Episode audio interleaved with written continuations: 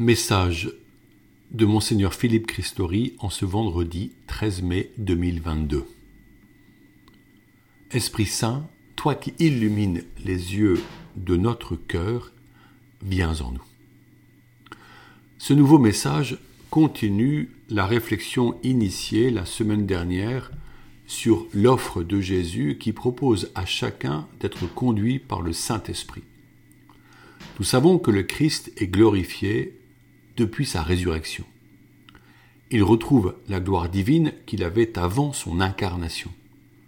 Dans les semaines qui suivent sa résurrection, Jésus partage encore la vie des humains, mais il est intimement lié à son Père dans l'Esprit.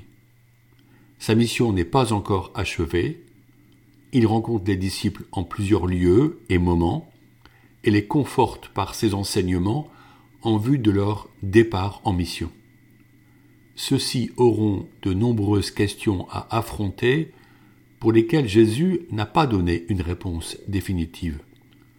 Ce sera par exemple celle de la consommation des viandes offertes aux divinités païennes, ou encore la circoncision des païens devenus chrétiens. Aujourd'hui encore, des questions nouvelles se posent. Or, l'Église prépare les catholiques à être témoins auprès de leurs contemporains, cela est particulièrement précieux en ces temps d'élections législatives. Nous devons discerner avec soin à qui donner mandat d'établir ces lois divines. Nous devons discerner avec soin à qui donner mandat d'établir les lois civiles. Ce discernement ne peut se faire que dans la lumière du Saint-Esprit feu divin qui éclaire nos intelligences si nous sommes à son écoute en vérité. Comment est-ce possible? En l'invoquant longuement avec nos mots personnels, par des hymnes tels le Veni Creator et par des chants. Nous pouvons lui parler comme à un ami très cher et lui demander ses dons.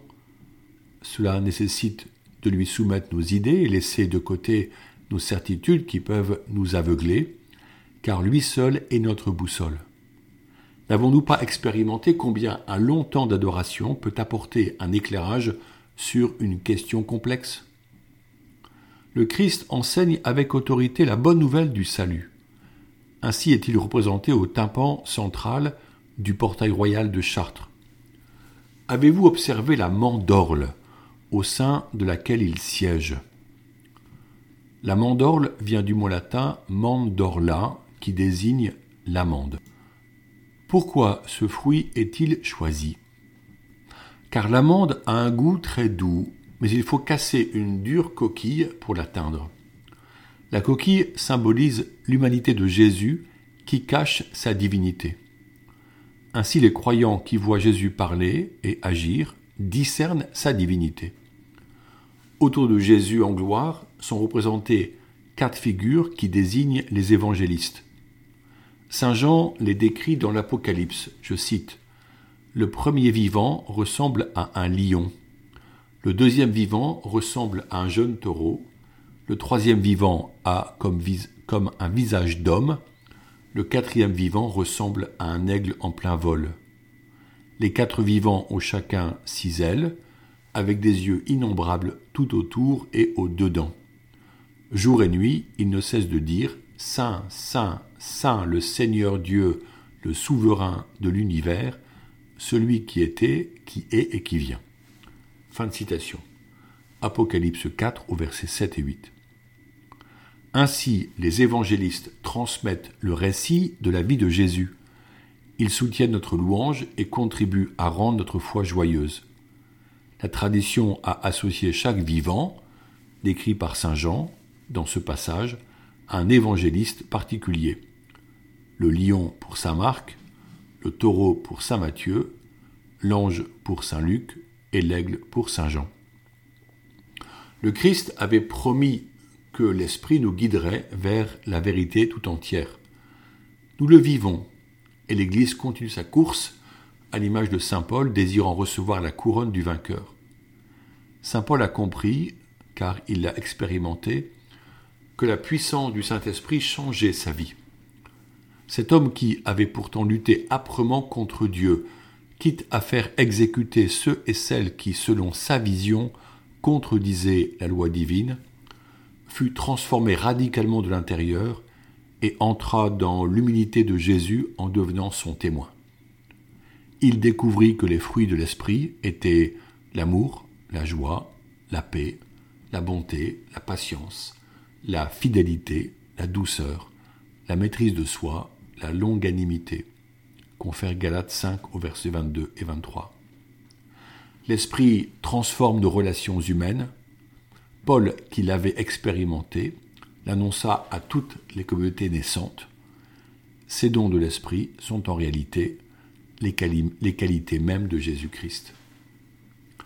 Souvent, les fidèles qui se préparent à la confirmation apprennent les sept dons du Saint-Esprit, extraits du passage du prophète Isaïe, que je commentais dans mon message précédent. Or, il est plus aisé de comprendre les qualités du fruit du Saint-Esprit nommé par Paul. Essayons de les préciser brièvement. L'amour vient de Dieu.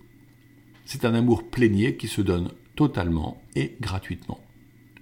La joie est intérieure, elle est celle du cœur que l'on expérimente en se donnant aux autres par pur amour. La paix, c'est le Christ lui-même, qui nous a promis sa paix, non pas comme le monde la donne, mais parce qu'il vient demeurer en nous. La bonté est une qualité qui nous fait ressembler à Dieu, qui seul est bon. La maîtrise de soi vient plus d'un sincère abandon à la volonté de Dieu qui dirige notre vie que du fait de tenir et faire chaque chose avec nos propres forces. La longanimité est une qualité qui associe patience et persévérance dans la vie spirituelle. La douceur vient du choix de ne pas agir par la force ni des mots ni des actes, mais par la délicatesse du Saint-Esprit, présentée comme une brise légère et non pas comme un vent de tempête. La patience est l'attitude de qui sait attendre tout en vivant l'instant présent joyeusement. La fidélité est la preuve de notre amour. Aussi, en ce temps pascal, pourquoi ne pas nous entraîner à vivre du fruit de l'esprit? Demandons-nous quel est le fruit de l'esprit à cultiver pour notre bien et la joie des autres. Nous prierons chaque matin pour avoir un esprit éveillé aux affaires divines. Le désir grandira en nous pour nous rendre disponibles aux appels de l'Esprit. Nous aurons un regard plus affûté sur les besoins de nos amis et des gens qui nous entourent. C'est le temps de la tendresse, à offrir largement par notre écoute nos mots et nos gestes. Combien de personnes furent isolées durant le temps de la pandémie et aspirent maintenant à recevoir de l'affection? Sachons être les protagonistes de relations fraternelles. Notre chemin spirituel continue par le temps pascal vers la fête de la Pentecôte.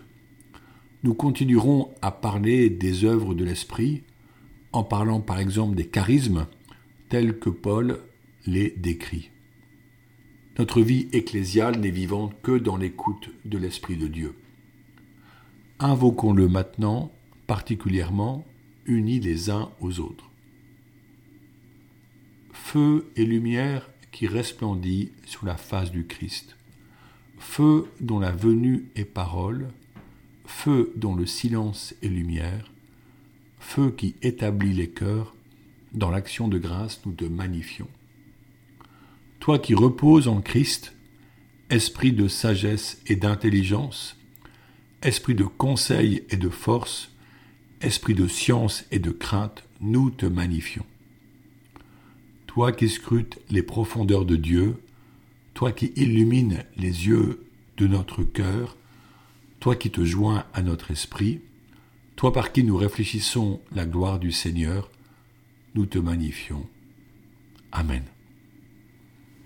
En post-scriptum, je vous propose de diffuser ce message à vos amis.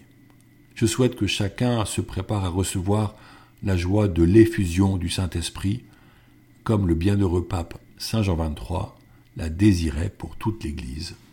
Merci bien.